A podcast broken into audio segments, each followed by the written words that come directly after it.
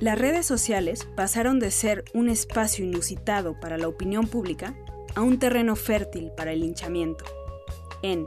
Ética para el Navegador, Catalina Ruiz Navarro recuerda la urgencia de entender los alcances de las palabras en la era digital hasta ahora nosotros teníamos una división muy clara entre lo que se decía de manera oral y lo que se decía por escrito. Era evidente para todo el mundo que había un valor diferente en cada una de estas dos versiones de los mensajes. En una, como es oral y pues no se estaba grabando ni se estaba dejando registro, pues se iba así, eh, se deshacía en el aire literalmente. Y en cambio lo escrito permanecía, pasaba a una generación siguiente, etcétera, etcétera.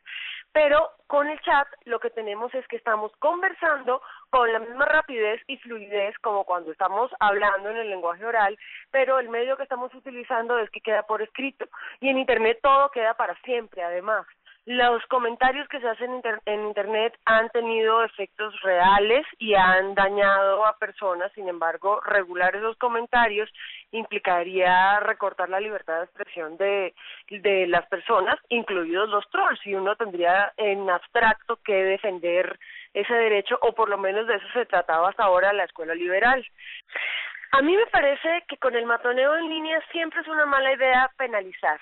porque lo que pasa con los insultos es que un insulto puede significar muchas cosas diferentes dependiendo del contexto, dependiendo con la de la persona, y si uno empieza a regular las palabras, se mete en un, es, eso simplemente es no entender el lenguaje, es no entender que el lenguaje es móvil, es cambiante, es contextual, entonces no se puede regular de una manera eh, unívoca como si fuera una receta. Esa penalización termina funcionando para eh, cortar la libertad de expresión de muchas personas y se vuelven, esas leyes se vuelven cacerías de brujas en donde el que las puede utilizar es el más poderoso siempre, por supuesto. Me parece que ese no es el camino, pero sí creo que se puede hacer una regulación social que se da naturalmente de este tipo de comportamientos, porque también de nada sirve callar a la gente, lo importante es cambiar los prejuicios o las violencias que llevan a que la gente ataque a otras de esa manera